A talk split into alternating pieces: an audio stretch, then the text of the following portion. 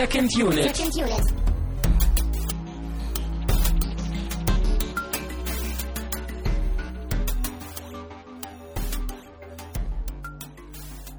Herzlich willkommen zur neuen Ausgabe von Second Unit. Wir sind immer noch euer Lieblingspodcast in Sachen Film.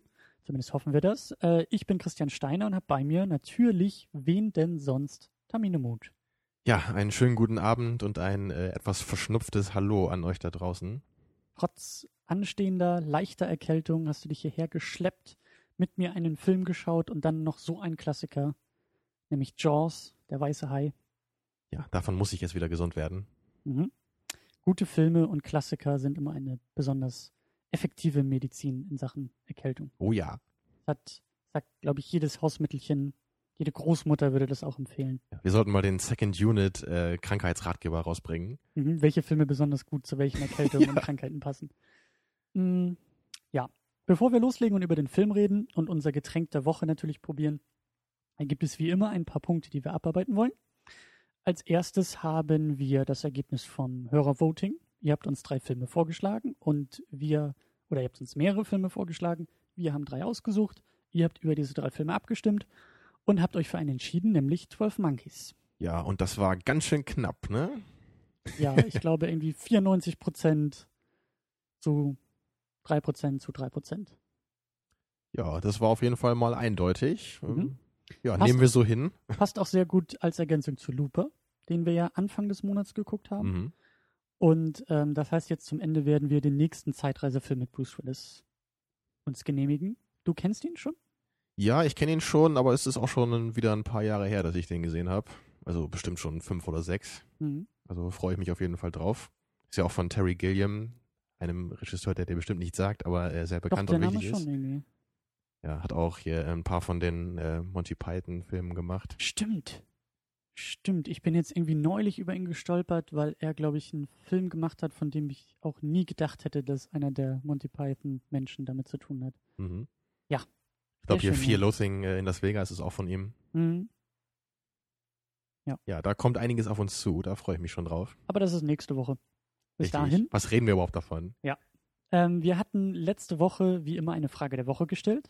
Wir haben letzte Woche Boondock Saints geguckt, der dir sehr am Herzen lag. Ja, daran erinnere ich mich immer noch mit Freuden zurück.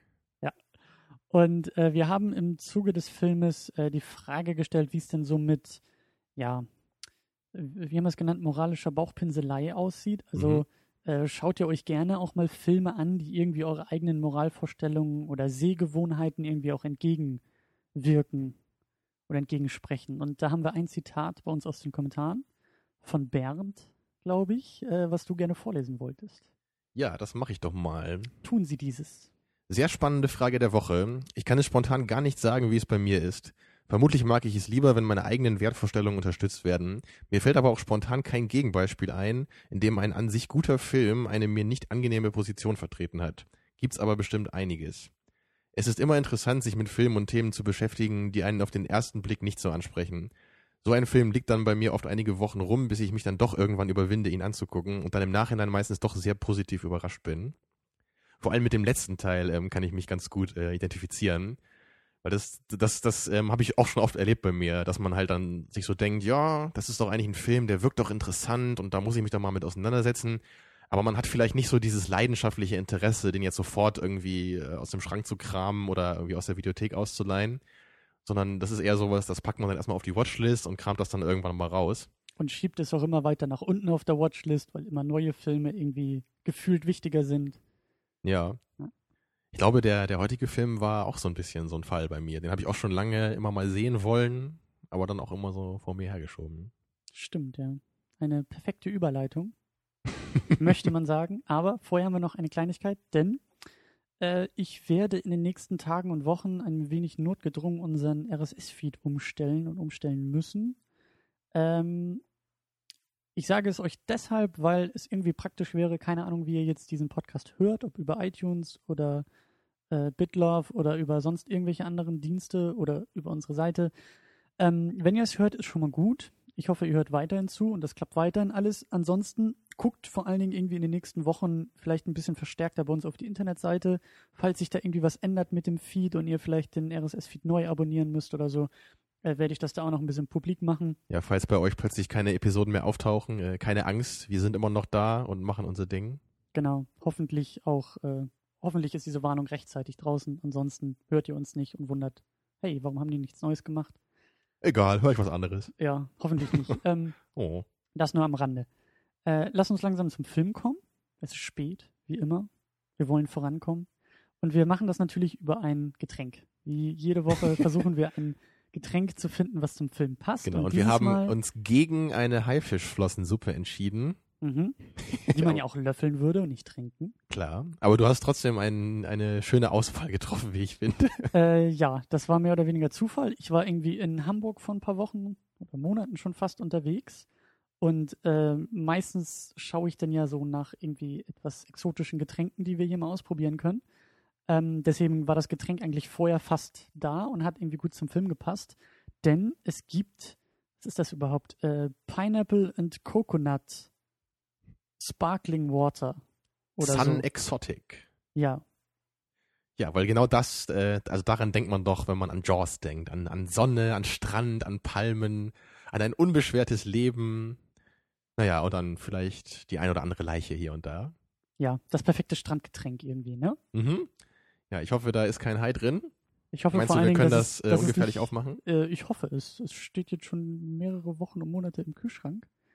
Aber Ähm, ich glaube, hier brodelt's schon drin. ich habe ja gehört, bei Dosen soll man an der Seite klopfen. Man soll nicht oben klopfen, sondern man muss an der Seite einmal rum, weil sich da die Blasen sammeln. Und wenn man da einmal rumklopft, dann sollte eigentlich nichts passieren können. Ich hoffe, Mhm. das funktioniert jetzt auch und äh, Klang bestimmt Ja. schon mal schön. Das war doch schon mal sehr schön simultan hier. ich weiß auch gar nicht, ob da überhaupt Kohlensäure drin ist. Aber egal. Also das hoffe ich doch. es riecht echt total nach Kokosnuss. Boah, das ist ja flüssiges Bounty. Na gut, äh, dann Prost wünsche ich dir. Prost. Und das ist sehr merkwürdig. Oh, das ist richtig cool. Aber so richtig Kohlensäure ist nicht drin, ne? Ein bisschen. Ein bisschen Nur so Kohlensäure. ein Hauch. Und es ist tatsächlich Ananas. Hauptsächlich Ananas. Und Kokosnuss so leicht im Nachgeschmack. Ah, doch, jetzt habe ich, jetzt hab ich mehr Kohlensäure erwischt hier. Das finde ich richtig lecker. Es schmeckt schon so ein bisschen irre, aber das erinnert mich an diese ähm, Kokosnuss-Fanta, die es, glaube ich, mal eine ganz kurze Zeit lang gab. Und die habe ich auch wie so ein Verrückter gekauft, aber ich war vermutlich der Einzige. Und deswegen wurde sie, wie so oft bei meinen Lieblingsgetränken, dann gleich wieder abgeschafft. Es gab auch mal so eine, so eine, so eine Müllermilch, die war äh, Pistazie-Kokosnuss. Und die fand ich auch super lecker. Und die habe ich immer gekauft, wenn ich die gesehen habe. Und jetzt gibt's sie nicht mehr. Hm. Tja. Also, ich weiß nicht, ob ich das jetzt mag oder nicht. Es ist sehr Also merkwürdig. ich finde es super klasse. Hm. Es ist auf jeden Fall irgendwie die perfekte Stimmung zu dem, zu dem Film. Also ich will eigentlich gleich meinen Sonnenschirm ausklappen hier. Hast du einen Strandkorb da zufällig? Ja, wir sind ja hier an der Kieler Förde in der Nähe, ne? Also wir können. Ja, und wenn man so aus dem Fenster guckt, ne? Kiel. Das ist ja eigentlich so fast wie Mallorca. Ja. Und auch fast so wie bei Jaws. Ich weiß gar nicht, auf welcher Insel das gespielt hat. Irgendwie in der Nähe von New York oder sowas? Wurde das gesagt? Ich Ist mir gar nicht aufgefallen. Ich meine, dass irgendwann mal New Jersey oder sowas fiel als Vergleich. Habe ich nicht drauf geachtet. Ja. Ich aber auch nicht. Ähm, Die Profis am Werk. der will lieber noch einen Schluck von diesem komischen Saft. Was ist da eigentlich passiert gerade bei dem Film? Ach, hab gar nicht so richtig aufgepasst. Ich glaube, das war irgendwas mit Dinosauriern oder so, ne? Ja, ja, von diesem Spielberg da, ach, der macht doch eher mal das Gleiche, keine Ahnung. Den haben wir gar nicht auf der Liste stehen als Punkt. Sollten wir vielleicht als erstes erwähnen. Denn der Film Jaws ist von 1975 Mhm. und von einem gewissen Steven Spielberg. Ja, Christian, ich habe schon mal von diesem Herrn gehört. Ja? Mhm. Hast du vielleicht auch schon mal Filme von diesem Herrn gesehen? Boah, ja, als wir nochmal eben durchgeschaut haben, äh, was wir dann alles so kennen von ihm, ist mir aufgefallen, dass ich eine ganze Menge Filme von ihm schon mal gesehen habe. Also, was er alles gemacht hat. Ja, Schindlers Liste natürlich, auch einer meiner Lieblingsfilme. Jurassic Park, finde ich auch klasse. Ja, und natürlich auch so alte Filme, die man noch kennt, so E.T. Indiana Jones. Ja, klar, die habe ich auch alle gesehen. Und äh, ja, was gibt's noch? Diesen AI hat er gemacht, den fand ich nicht so cool. Minority Report. ja, den fand ich auch sehr schön. Saving so. Private Ryan. Mhm, klar, der hat ja auch einer der, eine der, äh, der bekanntesten Eröffnungsszenen so in der Filmgeschichte. Ja, ja. Ja, die, die hinterlassen bleibenden Eindruck, würde ich auch sagen. Ne? Ja. Jetzt äh, demnächst mit Lincoln. Ist er ja auch wieder im Kino. Mhm. Ähm, ja, aber zu Steven Spielberg, äh, denke ich mal, kommen wir am Ende noch ein wenig mehr Jo. dazu. Ähm, als ersten Punkt auf der Liste zu dem Film und eigentlich auch in den ersten drei Sekunden des Filmes äh, fällt schon die Musik auf.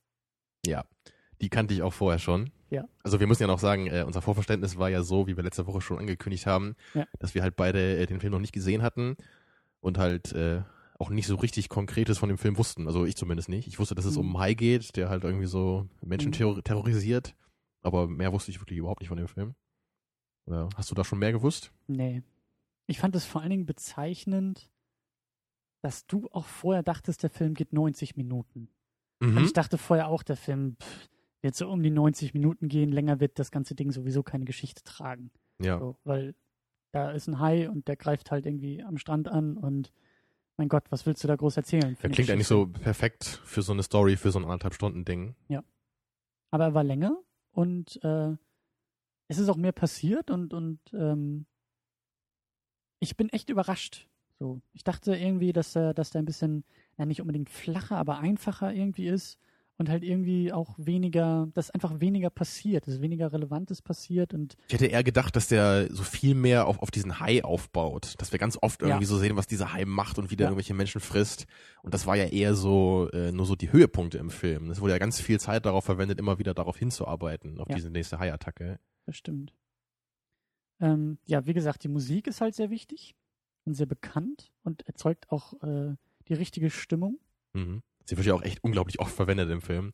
Aber wenn man so eine schöne Musik äh, dann gefunden hat, dann kann man die auch äh, gerne öfter einsetzen. Und ähm, was ich halt noch wusste, tatsächlich, ähm, dass der Film ja echt so viele Fortsetzungen hat. Es gibt ja, glaube ich, ja. vier Teile oder sowas. Hatten wir gerade eben auch noch mal kurz nachgeguckt. Irgendwie der letzte von 87.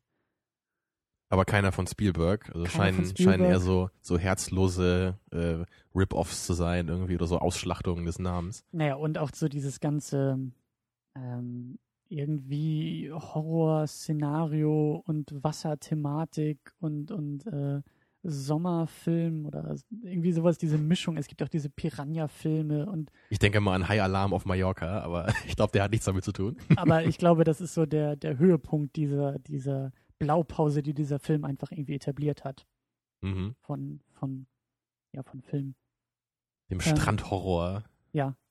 Und ähm, ich meine mich auch zu erinnern, ich habe das so aus dem Augenwinkel mal verfolgt. Es kann auch sein, dass ich irgendwo da noch einen Link äh, zu rumliegen habe, ähm, dass irgendwie Jaws von 75 eben, zwei Jahre später hatten wir Star Wars, dass, dass die Filme, aber eben Jaws so als einer der ersten, dieses Blockbustertum.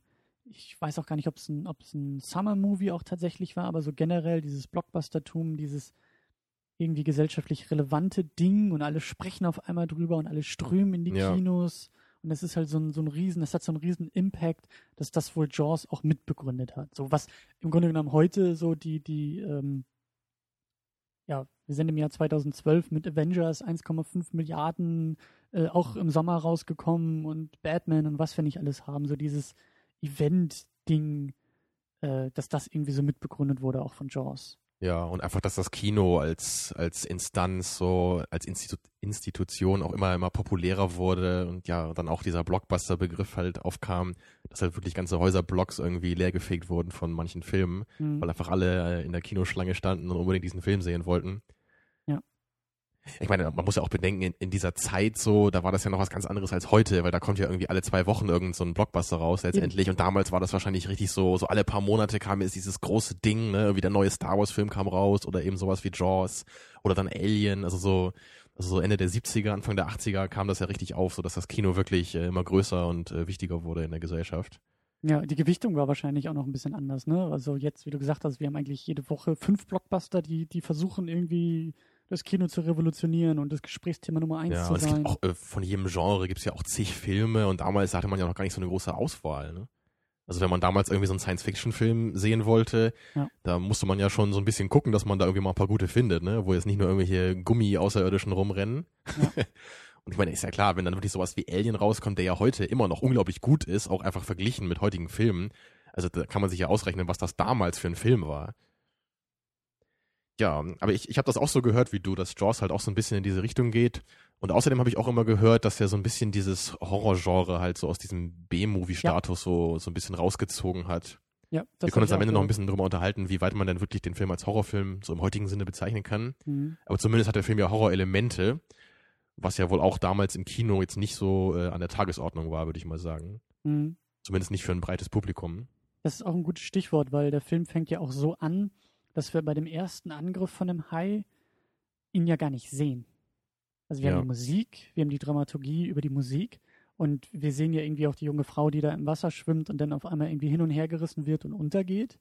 Aber das, die eigentliche Bedrohung oder das, das, das in Anführungszeichen eigentliche Monster sehen wir gar nicht. Wir sehen die Konsequenzen, wir sehen, was es macht und ähm, das erzeugt dann ja auch wieder Spannung und, und äh, Horror so gesehen ähm, auf eine andere Art und Weise, als jetzt einfach nur brutal zu äh, zeigen, wie jemand zerlegt wird. Ja, also eigentlich ist das ja so, so eine der beiden Grundmöglichkeiten, wie man so einen Horrorfilm eigentlich aufzieht. Also entweder man versucht wirklich so mit diesen Splatter-Elementen zu punkten und gleich von Anfang an eigentlich nur so auf, auf Blut und äh, zerfetzte Körper und so zu setzen. Oder man macht das halt eher so wie Jaws jetzt, dass man so das einfach so langsam aufbaut und dann beim Zuschauer so das Interesse weckt, so, boah, jetzt, wann sieht man den Hai?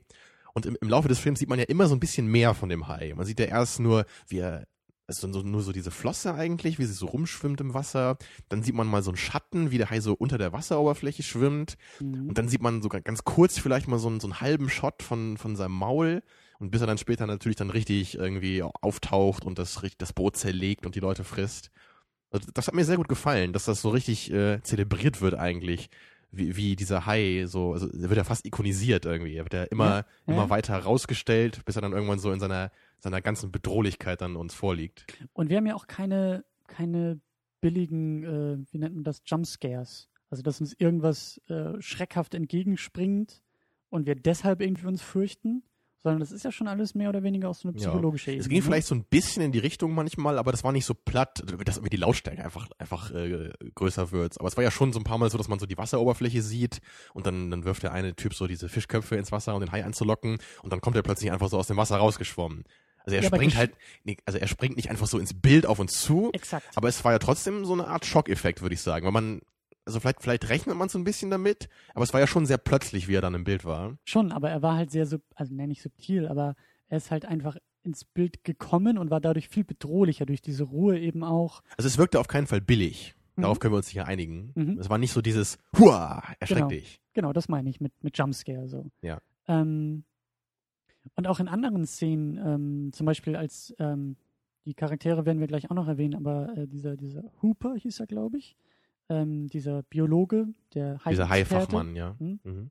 als der sich dann ja auch die erste Leiche angeguckt hat, äh, fand ich das zum Beispiel eben auch sehr gut und sehr stark. Der Moment, wie, wie ähm, er sich die Leiche eben anschaut und seine Reaktion auf die Leiche, und wir hören ja, wie sie deformiert ist und dass da eigentlich kein Körperteil mehr irgendwie an einem anderen hängt, aber wir sehen es halt nicht. Und das, wie du gesagt hast, das ist halt auch nicht billig, sondern das ist halt auch sehr effektiv, das so zu machen. Ich habe mich dabei aber auch gefragt, ob das früher überhaupt möglich gewesen wäre, das anders zu machen. Ich fand es jetzt auch nicht schlecht, das so zu machen, aber ich weiß gar nicht, ob man früher jetzt einfach sa hätte sagen können, okay, wir machen jetzt wirklich so diese richtig krasse Szene, wo wir diesen zerfetzten Frauenkörper irgendwie hier sehen. Also ich glaube nicht, dass das möglich gewesen wäre irgendwie in den, in den 70ern, oder? Doch, Für das so einen. Kinofilm? Aber Also- dann wäre das ja kein Film mehr für die breite Öffentlichkeit gewesen. Achso, du meinst jetzt so vom Rating und, und Ja, denke ich mal, oder? Da hätte man ja sich einen großen Großteil des Publikums von vornherein schon so ein bisschen verbaut, oder? Das weiß ich nicht, vielleicht. Aber ich kann mir auch schon vorstellen, dass das, dass das äh, bewusst so gemacht ist. Weil ich finde, also ich finde die Szene halt viel, viel effektiver, so irgendwie, also gerade die, die also auch total stark sind, die Reaktionen Ja. von ihm. Also, es er könnte einfach auch sein, dass Spielberg da aus der, aus der Not irgendwie die Tugend gemacht hat. Ja. Was man ihm ja nicht vorwerfen muss. Aber das, das ist ja absolut äh, okay, das so aufzuziehen. In keinster Weise würde ich ihm das vorwerfen. Ähm, kommen wir zu den Hauptcharakteren. Wir haben diesen Chief Martin Brody, gespielt Mhm. von Roy Scheider. Wir haben Quint von Robert Shaw gespielt. Und wir haben den erwähnten Hooper von Richard Dreyfuss, Dreyfus äh, gespielt. Ähm, das sind eigentlich so die wichtigsten Charaktere. Wir haben noch den Mhm. Bürgermeister, der eher am, am Anfang, im Mittelteil noch irgendwie ein bisschen Relevanz hat. Ähm, ja, aber, es waren schon deutlich die drei Hauptcharaktere. Ja, und im Mittelpunkt steht eigentlich auch dieser Chief Chief, Chief Brody. Genau, den, den haben wir auch von Anfang an so als, als Hauptcharakter. Mhm. Finde ich auch sehr schön, wie er so eingeführt wird, wie er erstmal ja in diesem kleinen Ferienort im Grunde genommen total Ja, unterfordert ist So mit in seiner diesem, in Arbeit. diesem verschlafenen Nest eigentlich, ne? Da passiert irgendwie nichts Relevantes, was er da machen könnte als äh, Police Chief. Ja. Ja, er er da, halt, er erfährt von, dem, von, dem, von der ersten Hai- Hai-Attacke, fängt schon an, alles Nötige zu mobilisieren, irgendwie Warnschilder zu, zu äh, äh, einzukaufen, genau, um die den halt Strand zu schließen. Genau. Und äh, alle anderen Figuren treten halt an ihn, an ihn heran und wissen das ja noch gar nicht, aber mit, mit Geschichten und mit Problemen, die total trivial sind. Und das fand ich irgendwie sehr, sehr schön, dass halt, dass halt dadurch klar wurde, so wo er herkommt, was eigentlich sein Normalfall ist, aber eben auch dann dabei zu zeigen, wie gewissenhaft er eigentlich auf diesen Ausnahmezustand reagiert. So, Er Mhm. ist nicht überfordert oder so, sondern er packt an, er macht was, er versucht sein Bestes ja zu geben und wird dann ja so ein bisschen vom, vom Mayor äh, so runtergedrückt. Ja, weil dieser Ort kann sich anscheinend nicht leisten, so auf die Touristen zu verzichten. Also wenn man halt nicht mehr schwimmen darf an dem Strandort, ist ja klar, dass man dann irgendwie nicht da in Urlaub fährt. Ja. Naja, den, den, den Bürgermeister fand ich auch äh, herrlich eindimensional eigentlich. Also Ja. ich meine, so, in so einer Art von Film habe ich halt keine, kein Problem mit so einem Charakter. Also so dieser typische Bad Guy irgendwie, also der halt einfach nur auf den Profit aus ist und so, es ist mir jetzt egal, wie viele Leute hier sterben, so äh, quasi. Wir müssen aber den Strand öffnen, wir, un- unsere Stadt braucht das Geld hier. Und dann natürlich sein schöner Anzug, ne, mit den ganzen Ankern drauf. Ja. Sehr geschmackvoll. Ja. Aber leider wurde er nicht gefressen. Zumindest nicht, nicht, dass wir wüssten. Er wurde wahrscheinlich offscreen gefressen, ja. Davon kann man ausgehen. Wobei der Typ, glaube ich, bei den Fortsetzungen wieder mitgespielt hat. Also wahrscheinlich eher so in den späteren Teilen. Vielleicht wurde er ja so als Hauptperson äh, rauskristallisiert. Ähm, ja, wie findest du denn so die Charaktere und auch deren Wandlung Deren Wandlung. oder deren, deren Geschichte? Ich find's zweckmäßig. Und das ist mir für so eine Art von Film auch eigentlich recht. Wir haben halt so eher so diese verschiedenen Stereotypen. Wir haben halt den einen Hai-Spezialisten. Wir haben halt, wie gesagt, diesen Police Chief. Und wir haben so den, den alteingesessenen Haijäger. Ja, und die begeben sich dann ja auch so in der zweiten Hälfte des Films dann auf diese, auf diese Haijagd auf dem Boot. Also viel Charakterentwicklung habe ich da jetzt nicht ausmachen können. Aber das suche ich halt auch gar nicht in so einem Film. Aber ähm, da denke ich mal schon, dass du auch zustimmst. Es gibt genug Motivation. Es gibt genug Motivation von allen Seiten. Äh, jeder Charakter wird hat, hat eine Motivation, nach diesem Hai irgendwie auch zu suchen. Ja, Motivation gibt es auf jeden Fall. Aber da haben wir letzte Woche auch schon so ein bisschen uns drüber gestritten, ne? Über, über diesen Charakterentwicklungspunkt. Ja. Ja, vielleicht ist das auch eine Definitionsfrage. Vielleicht heißt das auch für uns beide ein bisschen was anderes. Also bei Motivation gebe ich dir recht, aber Charakterentwicklung sehe ich jetzt äh, in der Weise nicht bei dem Film. Und aber wie gesagt, finde ich auch überhaupt nicht nötig. Ähm, ich weiß auch nicht, ob ich das richtig ähm, verstanden hatte, aber ich glaube, dass der äh, Chief ja irgendwie auch Angst hatte vor dem Wasser oder so seine Probleme hatte vor dem Wasser.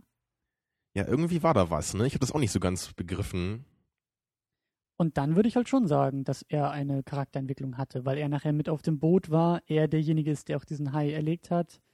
Naja, vielleicht gab es da so Ansätze. Ängsten. Es gab ja auch diese eine Szene, wo, wo die Mutter von dem einen ermordeten Jungen dann so auf ihn zutritt und sagt, Mensch, Sie haben das doch gewusst hier, wieso haben Sie nichts getan?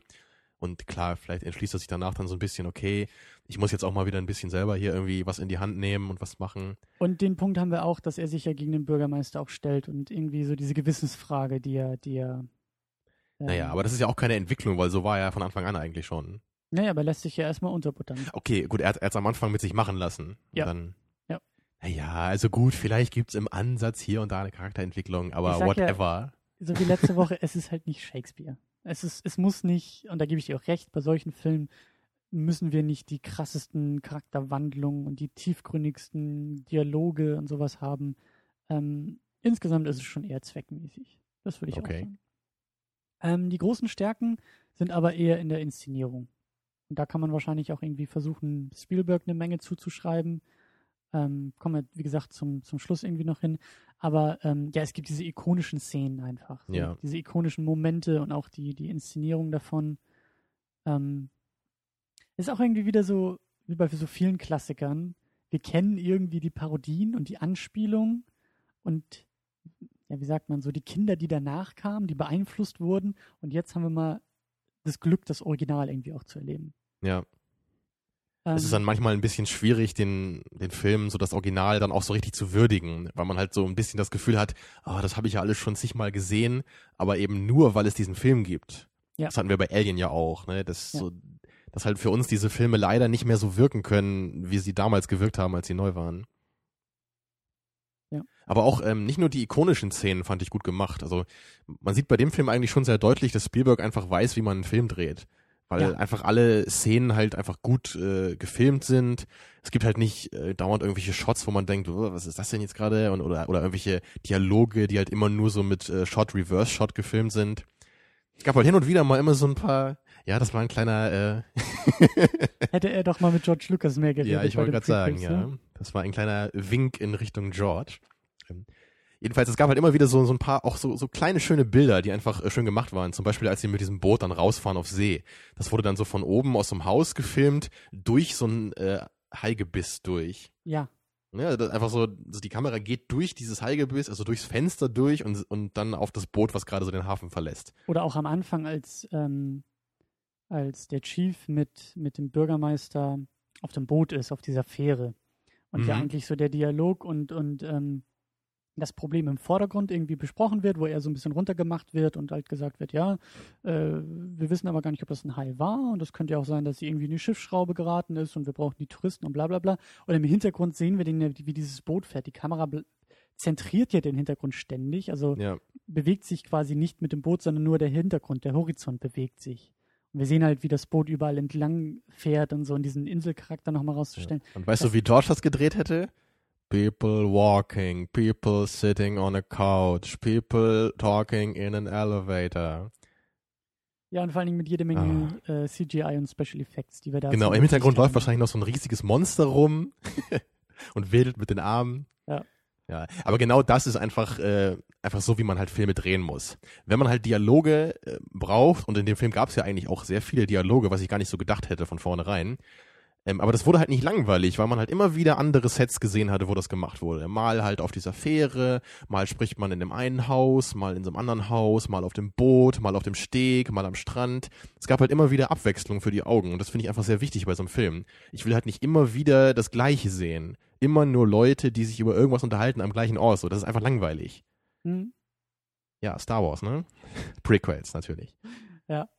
Ähm, was ich auch sehr, sehr, sehr, sehr schön fand, ähm, war die verschiedenen Inszenierungen oder die verschiedenen Momente, wo der Hai angegriffen hat. Das habe ich mich am Anfang nämlich auch unbewusst gefragt und ist mir dann in den Szenen erst aufgefallen, wie oft kann man das eigentlich machen?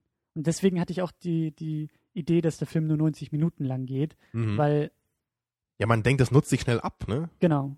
Und das war eben nicht so. Also der Film hat echt auch, auch von der Story her viele gute Ideen gehabt, viele nachvollziehbare Ideen. Du hast dann irgendwie so diese zwei äh, Halunken oder zwei Dumpfbacken, die versuchen, den Hai erstmal so zu fangen und dabei fast schon selber draufgehen, weil sie sich natürlich überschätzt hatten. Dann hast du halt äh, diesen, diesen alteingesessenen äh, äh, Seefahrer, der irgendwie seine Dienste anbietet, aber Mhm. natürlich nicht umsonst.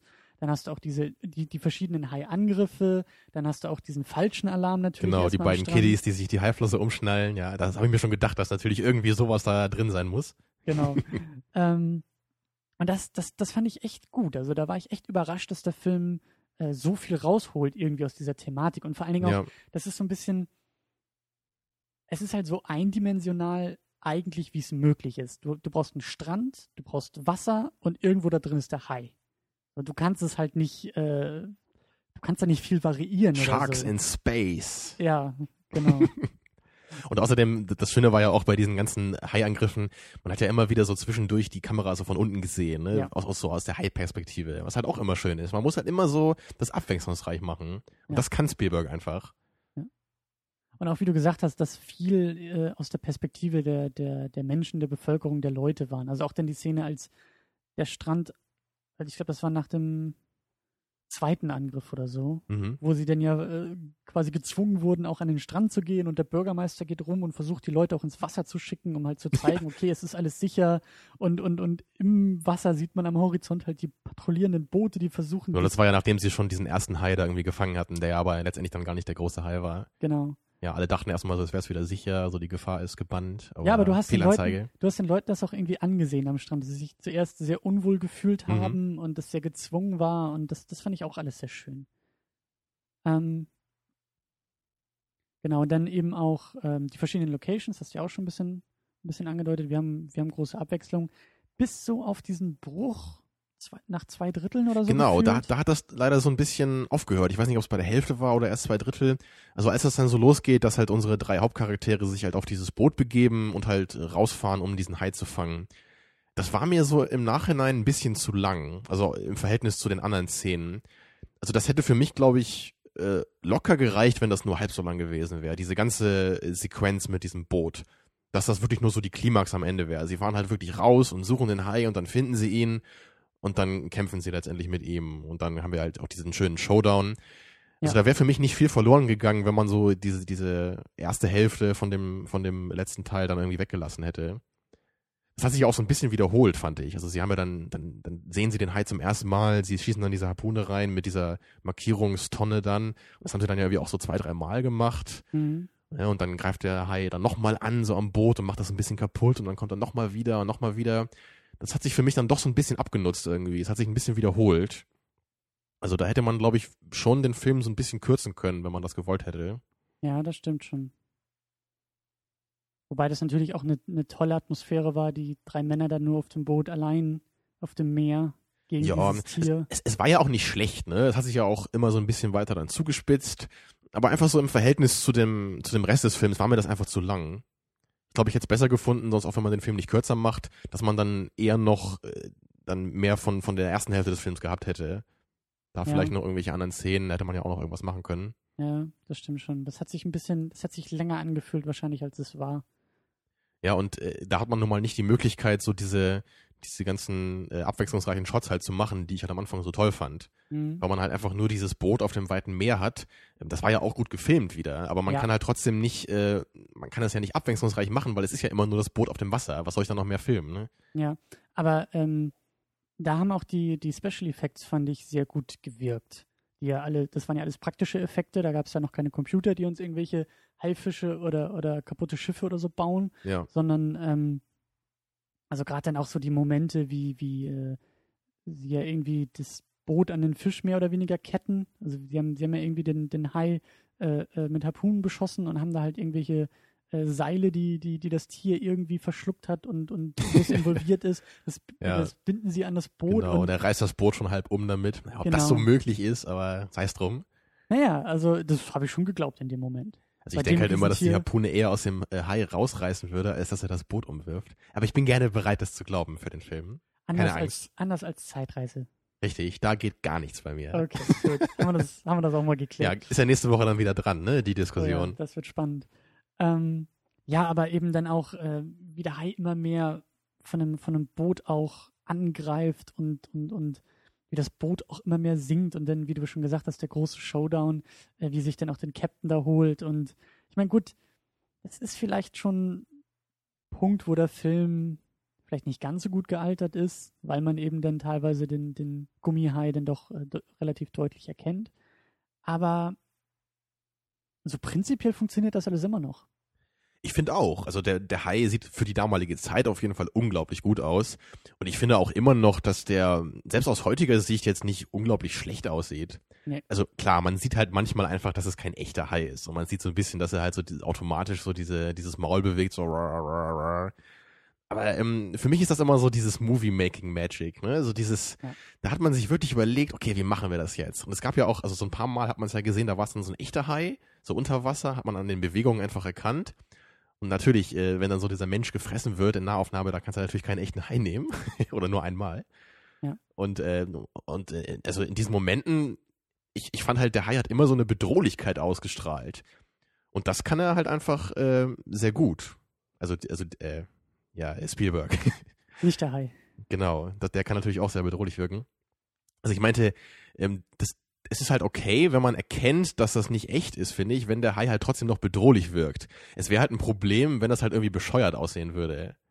Ja, und ich finde das in dem, in den Momenten auch leichter zu glauben. Dann hat das, das, es sieht irgendwie, es sieht halt irgendwie echter und natürlicher aus, als jetzt der Mhm. Hai, der aus dem Computer kommt oder der Hintergrund. Da- Das ist dem halt auch so das Computer Ding. Äh, ein computeranimierter Hai heutzutage sieht ja auch nicht aus wie ein echter. Man kann das ja immer noch erkennen, weil er einfach so diese sterile Oberfläche hat. Ja. Natürlich bewegt er sich irgendwie ein bisschen realistischer, aber äh, naja.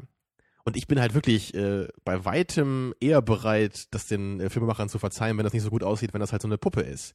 Weil ich da halt immer so diesen Respekt für habe. Dieses, es wird mal wieder Zeit, dass wir darüber reden eigentlich, ne? Dieses, ach, früher war doch alles so schön, als sich die Leute noch wirklich hingesetzt haben und ihre Puppen gemacht haben und handwerklich äh, versucht haben, so eine Szene äh, bestmöglich zu drehen. Naja, aber es gab ja auch so einen Moment, also ich weiß nicht mehr, ich weiß nicht mehr in welchem Punkt, da meinte ich doch auch zu dir, oh, das sieht aber ein bisschen merkwürdig aus, dass die See so ruhig ist oder das Boot so gerade steht auf dem Wasser, wo das irgendwie auch so aussah, okay, das haben sie wahrscheinlich vielleicht irgendwo in so einem, in so einem künstlichen Set einfach In so einem gedreht. Swimmingpool, ja. Ja, in so einem überdimensionierten Swimmingpool. Aber das Ende fand ich halt auch beeindruckend, weil das eigentlich immer so aussah, als ob die wirklich auf der offenen See irgendwo sind. Oder zumindest im echten Wasser. Also in, in, in keinem Pool oder in keinem.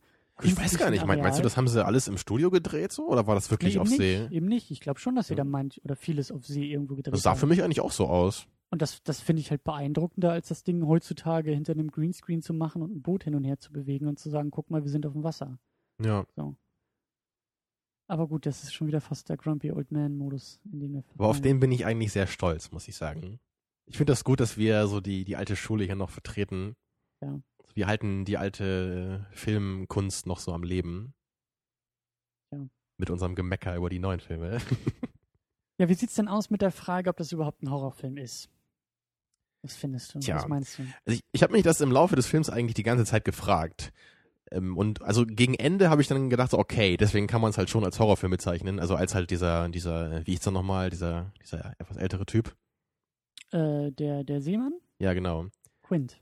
Genau, Quint, als der halt dann gefressen wurde von dem Hai. Das war ja schon sehr blutig. Und man Ja. sieht ja wirklich, wie dieser Hai aus dem Wasser kommt und ihn so halb, äh, halb äh, durch, durchhackt so. Und dann kommt ja auch so Blut aus seinem Mund raus oder und er, er wehrt sich da und schreit. Also das war ja schon eine sehr, sehr blutige, brutale Szene. Mhm. Und deswegen auch so dann relativ deutlich noch so zum Horrorfilm-Genre ähm, zuzuordnen.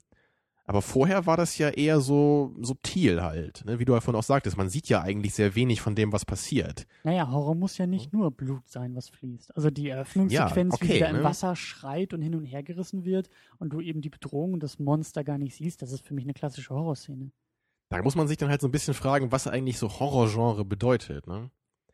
Also für mich ist es eigentlich schon, wenn ich, wenn ich jetzt denke, so der Film ist ein Horrorfilm, dann erwarte ich doch zumindest so, so am, am Ende doch immer so eine, so eine irgendwie bisschen blutige, brutale Szene. Also auch wenn es vielleicht so, wenn vielleicht eher so ruhig und langsam darauf hingearbeitet wird, aber so, so ganz ohne würde ich es eigentlich nicht als Horrorfilm bezeichnen. Hm. Also, Also- es ist Also kannst du das, das, das, das kannst du, ist persönlich für dich, also wenn du einfach nur so das Konzept eigentlich nimmst, da wird jemand irgendwie umgebracht durch so ein Hai, dann reicht das für dich schon so als Horrorfilm-Tag. Oder wie?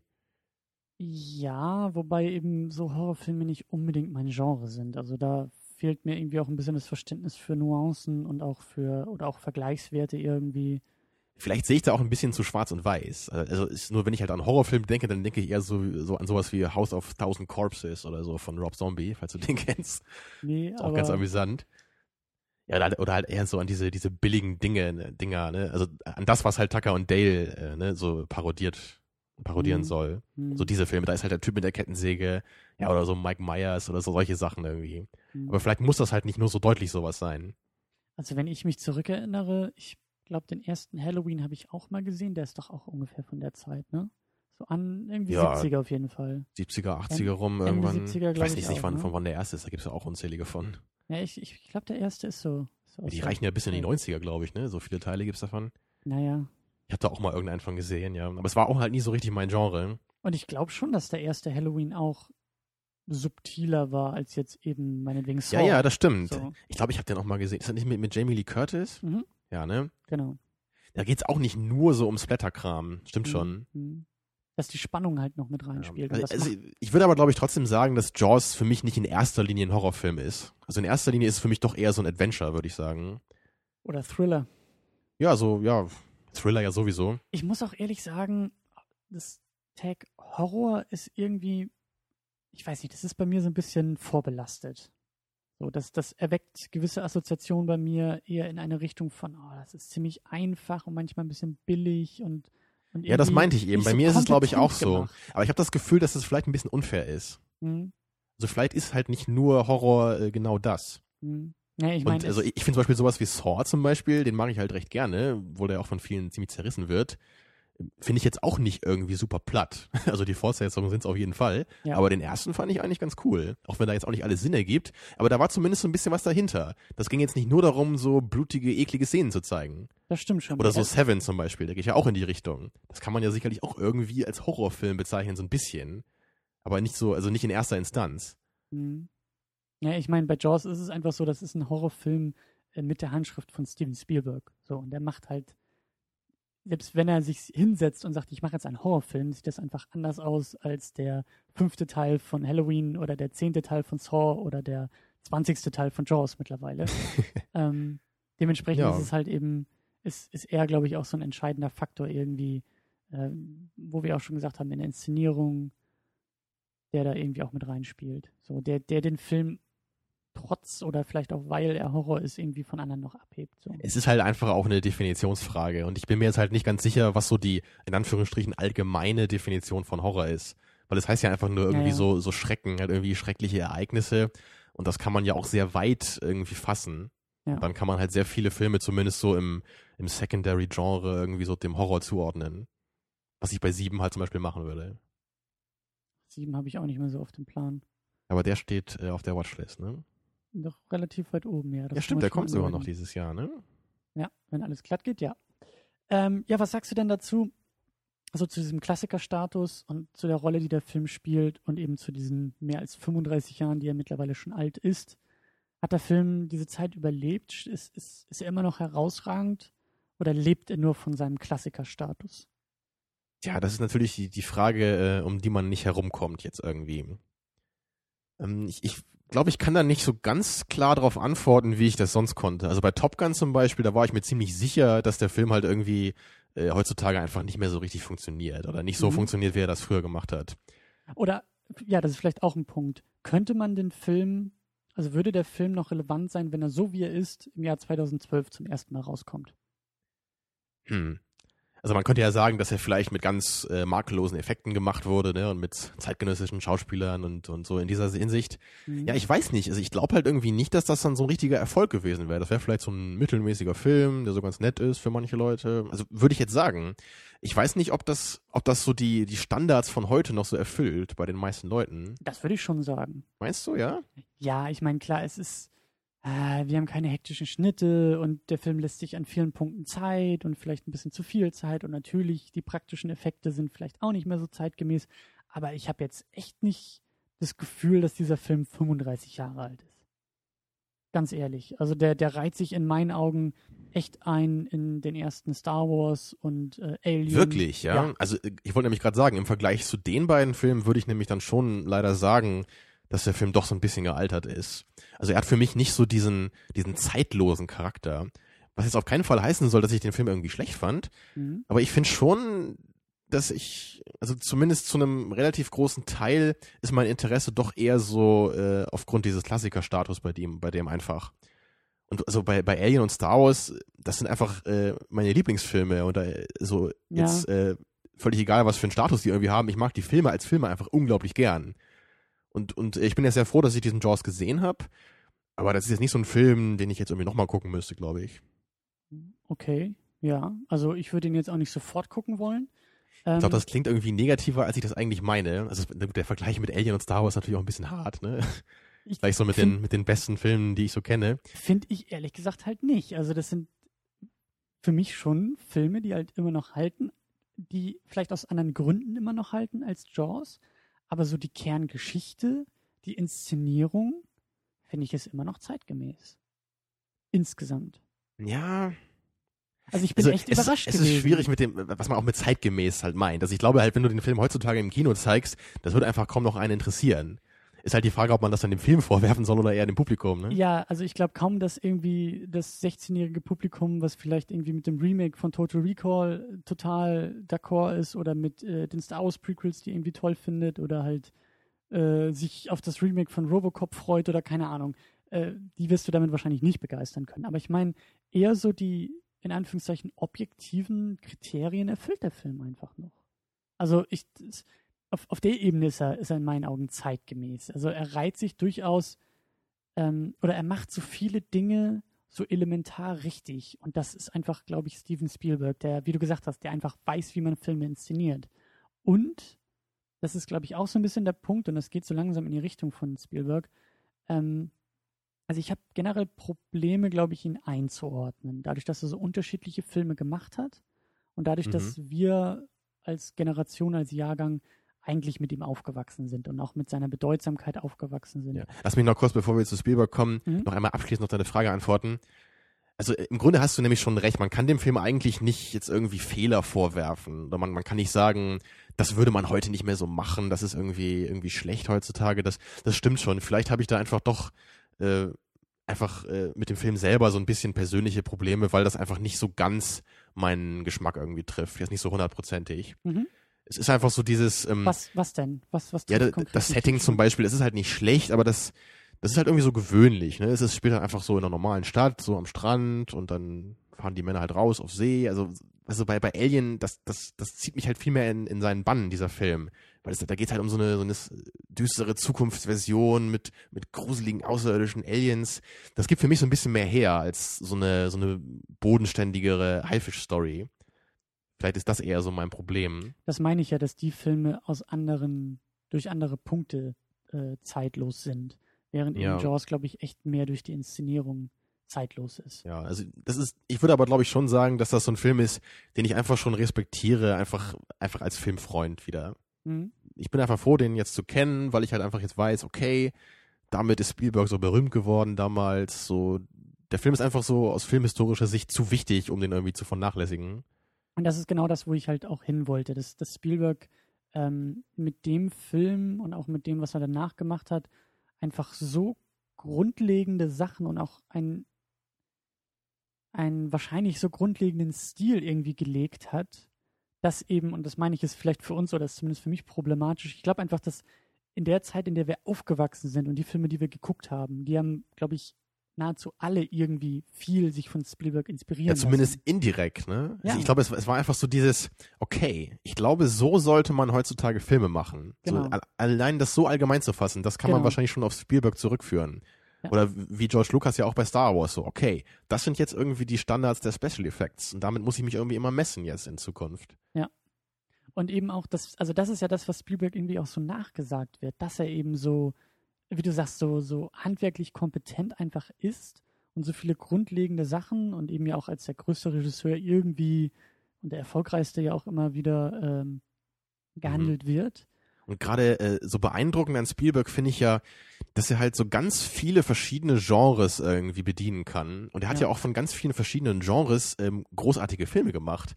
Also allein, wenn man irgendwie Schindlers Liste und äh, Indiana Jones anguckt. Also zwei Filme, die äh, verschiedener kaum sein könnten, aber beide halt äh, ziemlich herausragend sind auf ihre Weise. Ja. Also vor allem der erste Indiana Jones. Gut, über den vierten wollen wir jetzt nicht mehr reden.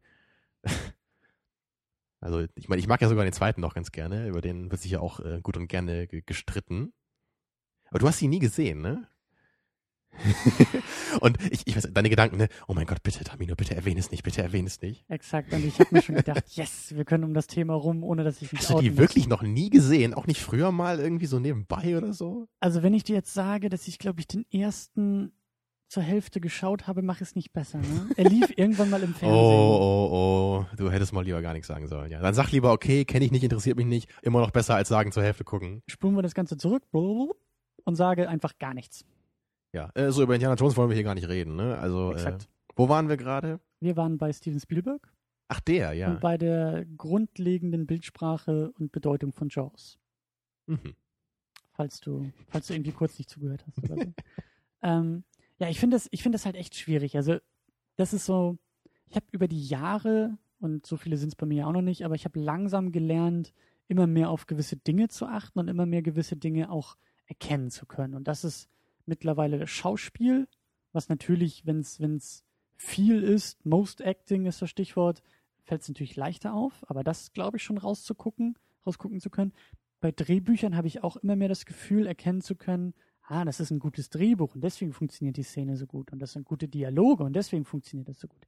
Mhm. Beim Regisseur habe ich, glaube ich, immer noch ein bisschen meine Schwierigkeiten, sagen zu können, ah, das ist aber ein Nolan-Film oder das ist jetzt aber ein Spielberg-Film oder das okay, ist also bei, ein bei Nolan kann man es ja noch relativ gut erkennen, jetzt im Vergleich. Ne? Bei Nolan ist das Problem, dass er die Dinge auch selber schreibt. Und ich glaube, ich erkenne den Drehbuchautor Nolan eher als den Regisseur Nolan.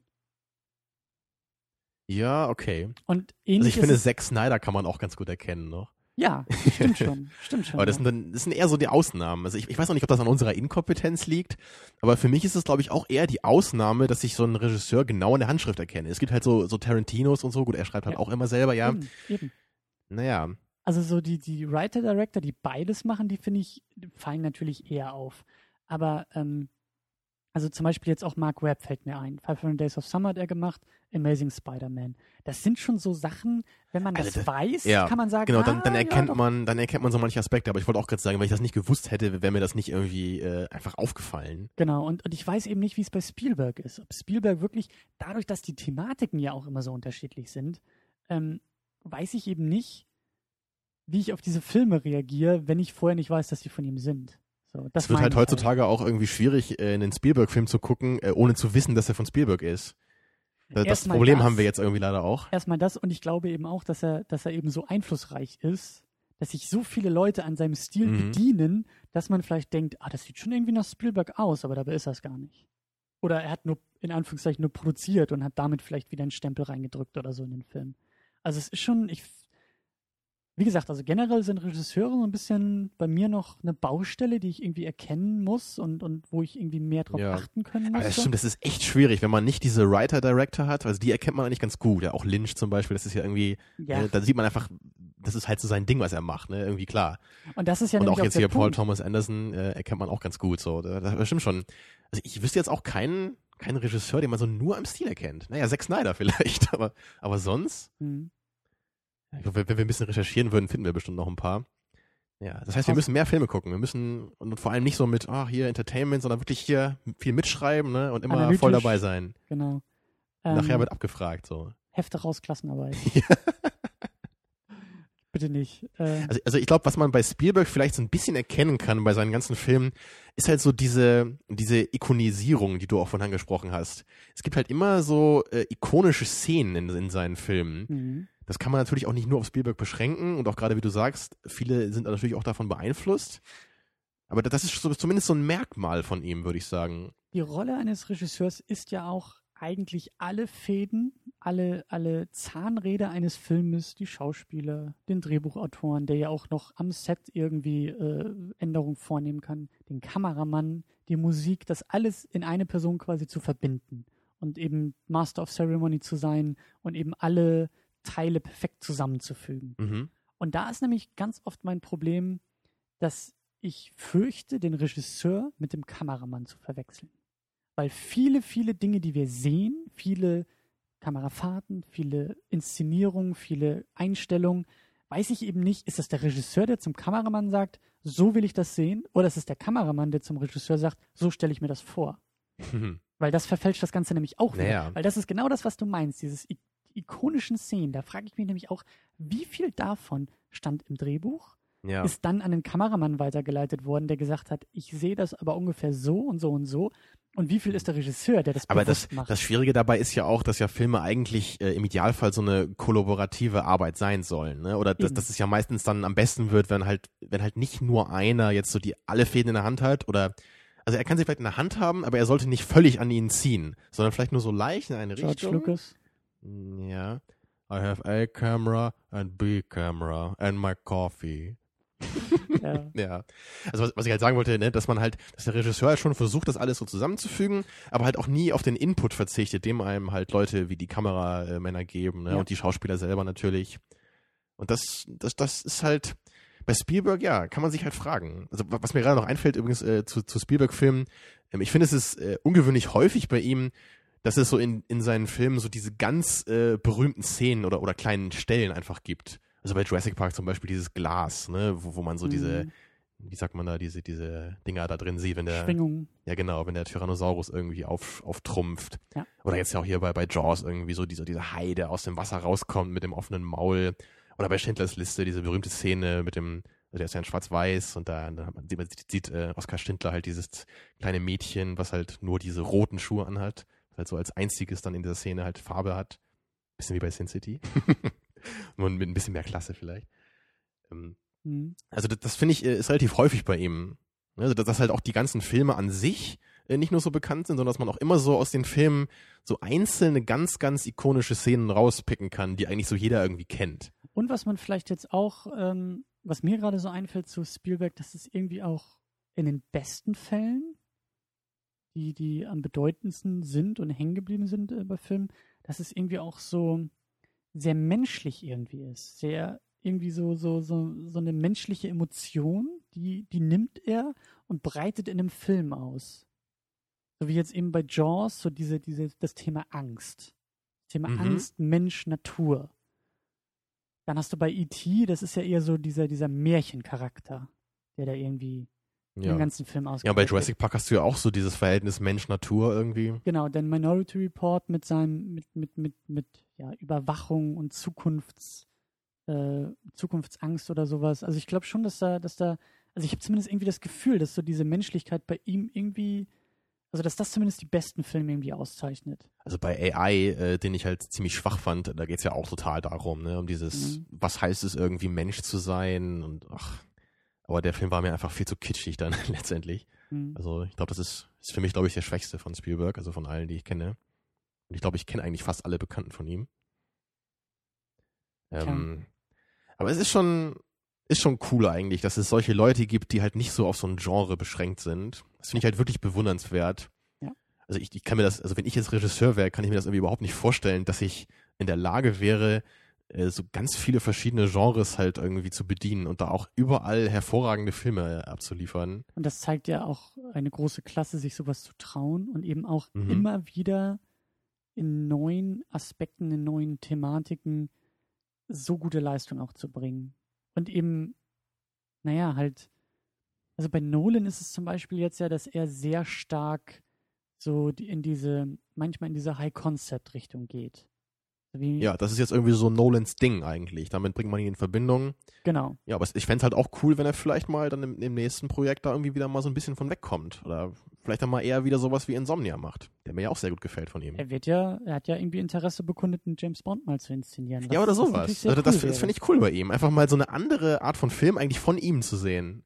Ja. Was Nolan mit, mit diesem Material dann machen würde. Zum Beispiel. Oder auch halt eben mal ein Märchen zu machen. Oder einen Kinderfilm oder eine eher naive Geschichte zu erzählen. Anstatt jetzt Mhm. High Concept und uh, fünf Ecken, um die gedacht wird oder so, sondern halt etwas relativ Nüchternes. Und das, ja, ja, Ja, auch wenn er das halt am besten kann, hat er ja oft genug bewiesen, Klar. gerade mit Memento.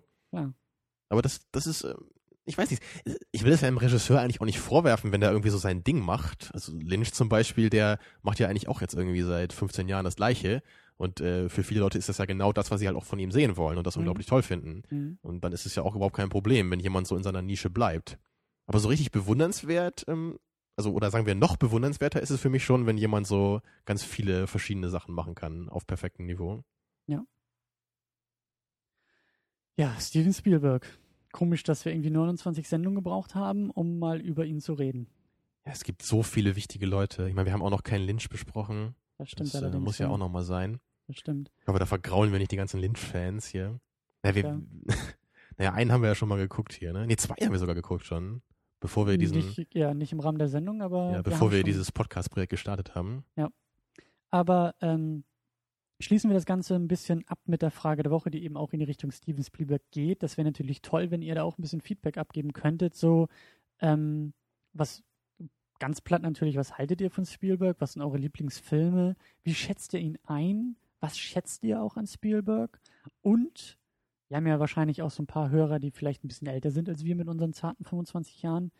Wie ist vielleicht auch so aus eurer Perspektive die Entwicklung von Spielberg? Weil, wie gesagt, wir sind so hineingewachsen, wir sind geboren worden und Spielberg war da. So Spielberg hat dann schon so viel Grundlegendes und so viel, so viele andere Leute beeinflusst, dass eben vieles, was wir von ihm sehen, in Anführungszeichen für uns der Standard ist. Ja, Aber und vor allem auch so, auch so im Vergleich zu George Lucas vielleicht, äh, ist es bei Spielberg auch so zu erkennen, dass er halt früher so der, der innovative Filmemacher war, aber sich vielleicht so im Laufe der Jahre irgendwie so ein bisschen davon wegbewegt hat.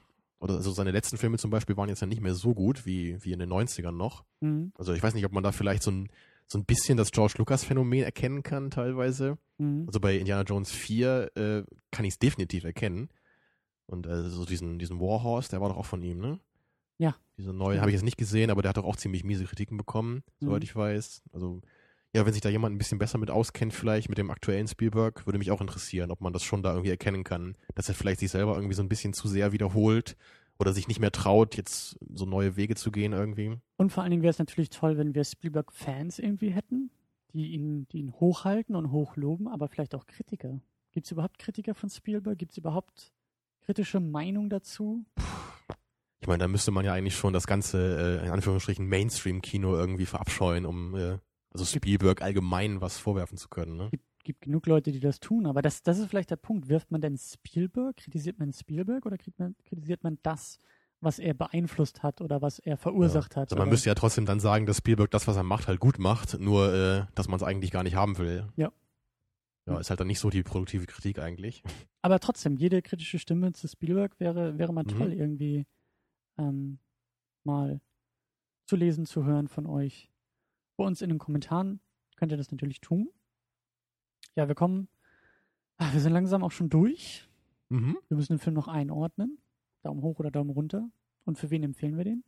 Ja, ich finde, heute darfst du mal anfangen. Ich habe das Gefühl, ich muss immer anfangen damit. Ja, stimmt. Ich stelle die Frage immer und du musst als erstes antworten. Ja.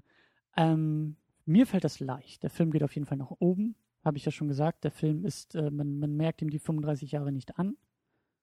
Ähm, ich würde ihn nicht nur Filmfreunden empfehlen, so weil Klassiker und Spielberg oder so, sondern irgendwie auch Thriller, Horrorfans, wahrscheinlich aber auch eher aus diesem Aspekt von, von wegen, guck mal, wo das alles eigentlich herkommt, was du so toll findest. Ja. Oder- Okay, das wäre aber dann auch wieder so ein bisschen Filmfreund-Empfehlung, ne? Oder zu, zumindest äh, Horror-Genre-Freund. Schon, ja. Ja. Ja, der, der Film, ich weiß auch nicht. Ich, ich wüsste jetzt auch nicht genau, wem ich den empfehlen äh, würde. Also Horrorfans klar, aber ansonsten, ansonsten. Ja, also, ich weiß nicht, ob das so platt ist, aber einfach wirklich auch Freunden guter Filme. So, der Film ist jetzt, ich bin auch Ja. kein Horrorfan und äh, wie gesagt, ich Ja, aber das stimmt. Vielleicht ist das so ein Film, den man halt eben auch gerade gucken kann, wenn man nicht so der äh, Horror-Genre-Fan ist, einfach weil der Film einfach gut ist. So. Ja. So, so, so wie bei Star Wars ja irgendwie auch, ne, bei den alten Filmen. Da muss man jetzt auch nicht der Science-Fiction-Fan für sein. Man kann halt auch einfach mal sagen, äh, dieser Film ist so gut, äh, da, oder, oder Herr der Ringe, ne? Da, da brauche ich jetzt Ja. nicht der Fan davon sein, sondern ich kann mich einfach von der Klasse des Films irgendwie so ein bisschen überzeugen lassen. Ja.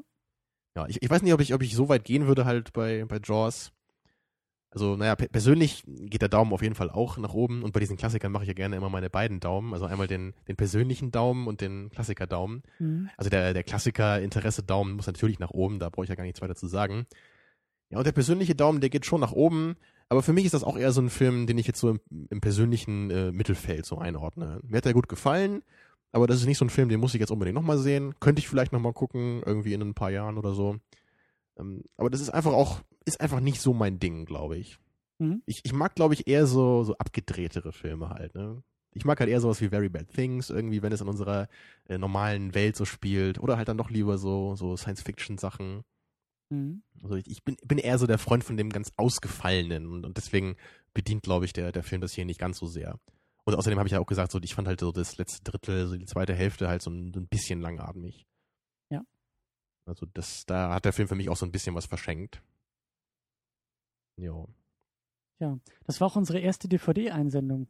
Oh, das haben wir gar nicht hatten. erwähnt, das hätten wir natürlich am Anfang erwähnen müssen. Ja, nochmal vielen Dank dafür natürlich. Ja. Und äh, ein kleines äh, Sorry dafür, dass das so lange gedauert hat. Wir waren halt leider schon so durchgeplant und, und in letzter Zeit sind halt irgendwie eine Menge Filme rausgekommen, die wir auch mal im Kino gucken wollten. Ja, sowas wie Luca, Looper halt und ja, auch Total Recall wollten wir im Kino gucken. Und wir werden Was- auch noch ein bisschen was im Kino gucken. ja. es ist ja erfreulich, dass immerhin mal ein paar schöne Filme rauskommen, was ja in letzter Zeit jetzt nicht so der Fall war. Also so im letzten Jahr zum Beispiel, da habe ich fast gar nichts äh, Spannendes irgendwie im Kino gesehen. Aber wir werden uns auch ähm, den anderen Filmen dieser Einsendung noch widmen und auch der zweiten Einsendung, die wir bekommen haben. Ähm, nur wie gesagt, das Programm ist straff. Habt ein wenig Geduld mit uns. Aber wir kommen dazu. Ja. Gut. Ja, nächste und nächste Woche, Woche, genau, ist es wieder Zeit für den Hörervorschlag. Mhm. Ja, 12 Monkeys haben wir schon gesagt vorhin. Ja, ich, äh, es ist eigentlich schön, dass das auch der 12 Monkeys gewonnen hat, weil der halt so schön zu Looper passt irgendwie. Ne? Wie du schon sagtest, wir haben noch einen Zeitreisefilm mit Bruce Willis, daher ein äh, schöner Vergleich. Ja, also meiner Meinung nach ist der Film äh, meilenweit besser als Looper, deswegen bin ich auch mal gespannt, ob du das auch so siehst. Mhm. Und, und auch im Vergleich zum, zu heute, der Film hat auch eine sehr schöne, äh, ganz eingängige Titelmelodie. Mhm. Also der Film reiht sich wunderbar ein in unser Programm von diesem Monat. Ja, einen guten Bruce Willis-Film nehme ich immer. Ja, und selbst einen schlechten kann man ja meistens auch noch ertragen, ne? Ja. Dank ihm, ja. Ja. Aber gut, das werden wir alles nächste Woche sehen. Da werden wir nächste Woche auch drüber diskutieren. Die Nacht ist lang und wir verabschieden uns langsam in unsere Betten. Habt einen schönen Tag und egal was ihr tut, äh, viel Spaß dabei und wir hören uns das nächste Mal Ja, wieder. lasst euch nicht vom Hai fressen. Macht's gut.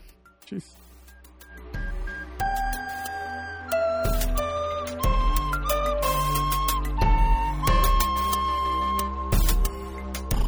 Second unit. Second unit.